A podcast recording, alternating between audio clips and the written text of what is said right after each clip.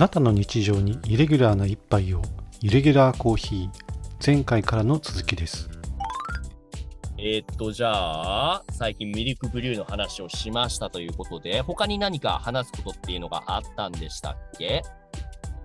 あ、えーっとですね、実は最近、あの、コマンダンテ、僕が持ってるあのコマンダンテというですね、あの、ハンドグラインダーがあるんですけれども、ううん、それでですね、エスプレッソをですね、作ってみたというお話をしたいかなと思いまん。すね。こう、今まで作ったことがなかったんですね、そのコマンダンテ。せっかく高いやつだから、やってるかなと思ったけども。えーっとね、厳密に言うとね、一回あるんですけど、ええ。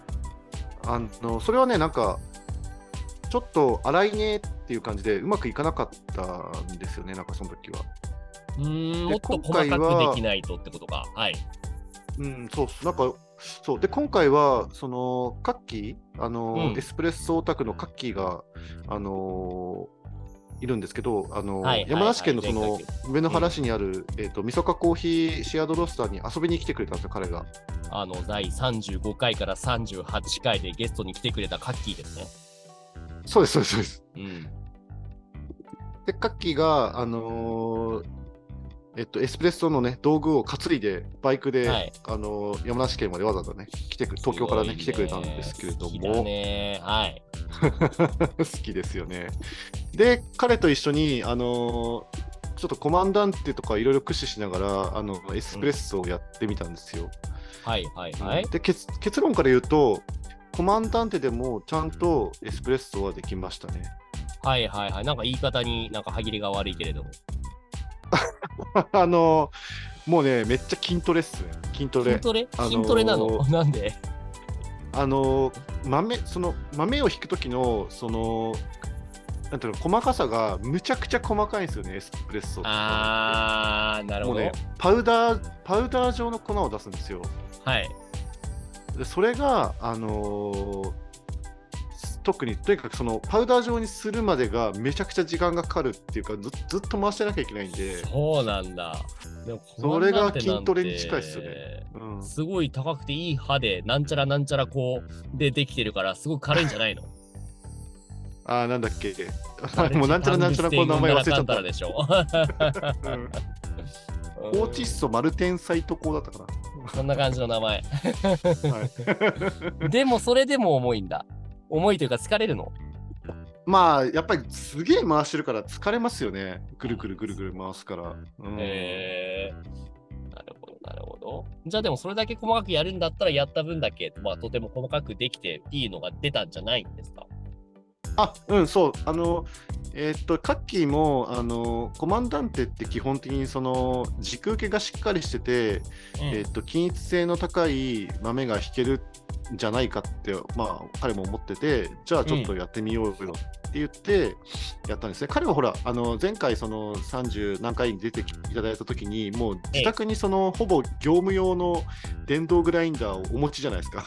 ガチ エスプそれでレッソ勢だよね。うそうそうそうそう。で、それで毎回調整して弾いてるから、あの逆にそのハンドグラインダーって、ほぼその時は使ってなかったんだけど、最近カッキーはなんか、ハンドグラインダーのその均一性にもすごいなんか興味を持ってるみたいで、ん。いろんななんかグラインダーね、あの手に取っては評価してたりとかするとね。すごいよね。やっぱすごい違うんだね。俺からしたら、いや、同じでしょって言いたくなっちゃうけども、やっぱ全然違うんだね。うん、全然違う。で今回はね、そのコマンダンテでやりたいねってなってやったんだけど、うんうんあのね、すごい難しかったっすね。正直疲れるだけじゃなくて。疲れだから何回も試すからまあ疲れちゃうっていうのももちろんあるけど、うん。あのー一発でこれっていうのがまずできないっていうのがね、なかなか大変だったんですよね。何回も挑戦したんだ。結構何回も挑戦しましたよ。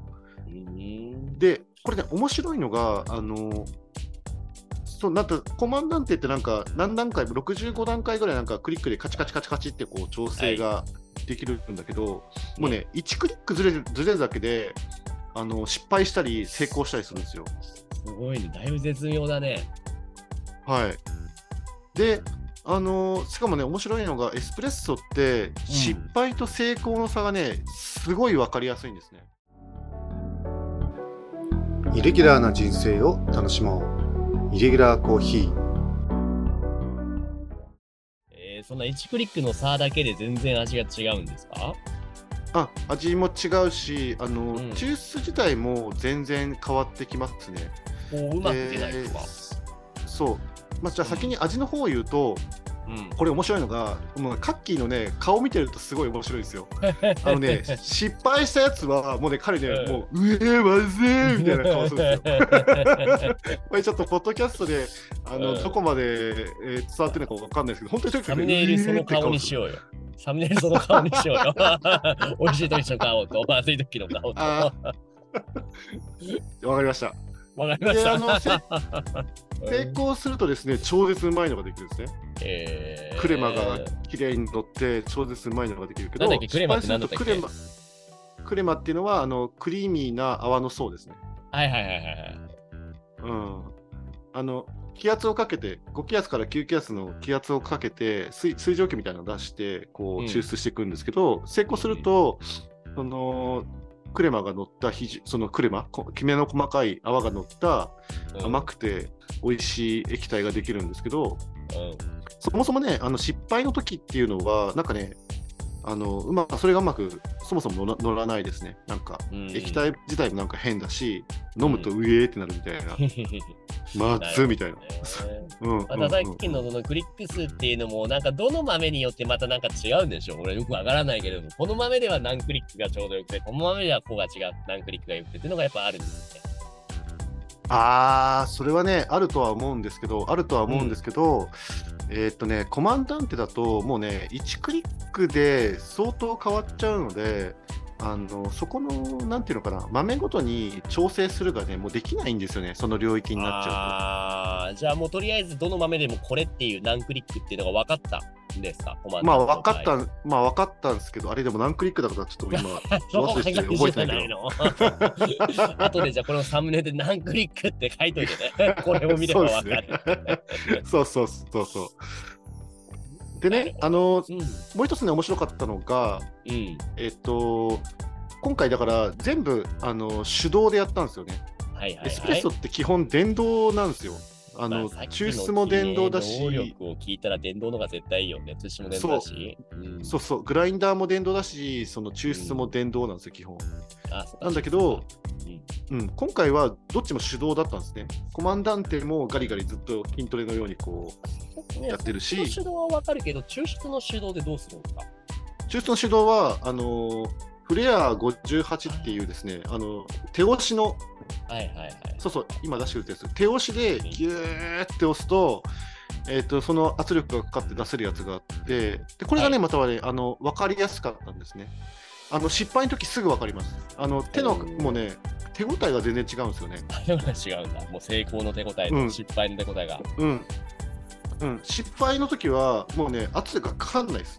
なんかね、スカって。その、なんていうのかな。だからそう、肩透かし食らったみたいにスカっていっちゃうんですよスカっていっちゃうと、クレマできないし、上はズーの液体ができてしまう。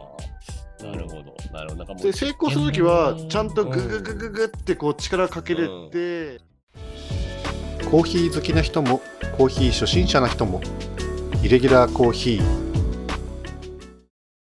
えっと、なので、あのーそのなんていうのかな、どっちもだから手動でやったことによって、そのいろんな手応えとか、そういう感覚でもって、そのエスプレッソの抽出を学べたっていうのが、とてもなんか大きかったなと。